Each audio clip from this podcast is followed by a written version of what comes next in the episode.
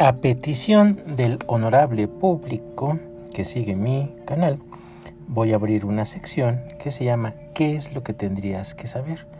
Y así abordaré pues varios aspectos de la historia, varias etapas, varios hechos, más concreto todavía para que ustedes pues vayan tomando nota y puedan conocer por encimita por lo menos la etapa de la que voy a hablar.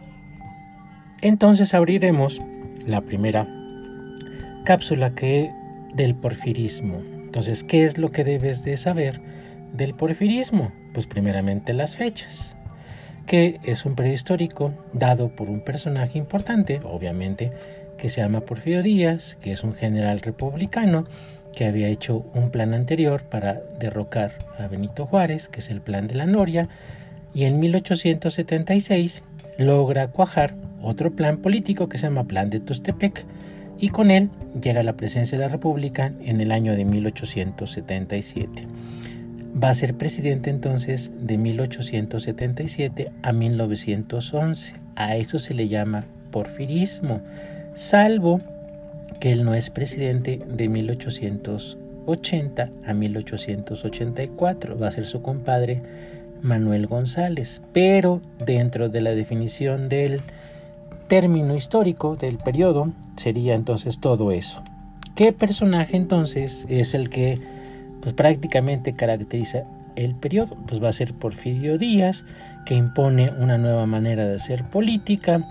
Muchos de sus críticos dicen que es muy férreo, que controla todo, pero lo que sí sabemos es que domestica los poderes, tanto el poder judicial como el poder legislativo, y se va imponiendo paulatinamente también en los poderes regionales. Entonces vemos que la política, como él bien dijo, mucha administración, poca política, la poca política la va a hacer él.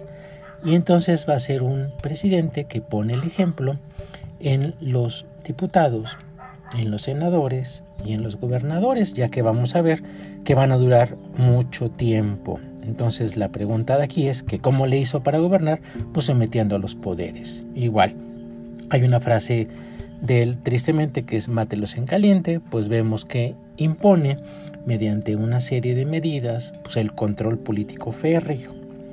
En cuanto al otro aspecto de la economía, pues vemos que pues, el país estaba prácticamente en bancarrota en 1877 y tiene una idea que a lo mejor para el momento era importante, invitar a las potencias a invertir en el país. Así vamos a ver pues que ingleses, franceses y norteamericanos pues a lo largo y ancho del país pues van a invertir en ferrocarriles, en minas, en comercio.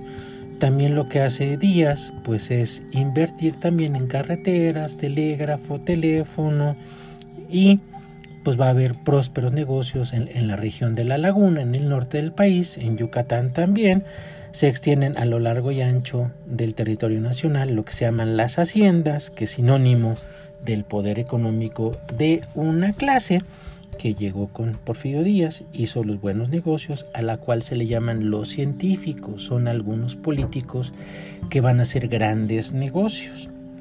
Para 1908, Díaz da una entrevista a un periodista norteamericano, que es la entrevista a Díaz Krillman, la cual desata pues las pasiones políticas porque dice que el país, el propio Díaz dice que el país ya está apto para la democracia, pues muchos se lo van a tomar, le toman la palabra. En el caso de Francisco y Madero, hace una campaña muy buena. En 1910 va a haber elecciones, hay fraude y Díaz sigue siendo poder, pero ya muy viejo, ya sería la última vez que se va a reelegir.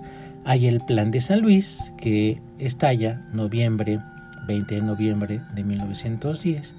Es una paradoja en la historia porque Díaz llega al poder 1877 con el plan de Tuxtepec que menciona la no reelección.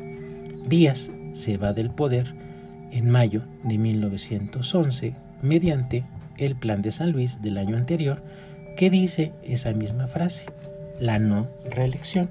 Esto sería entonces todo lo que debes de saber rápidamente del periodo histórico llamado porfirismo. Hasta luego.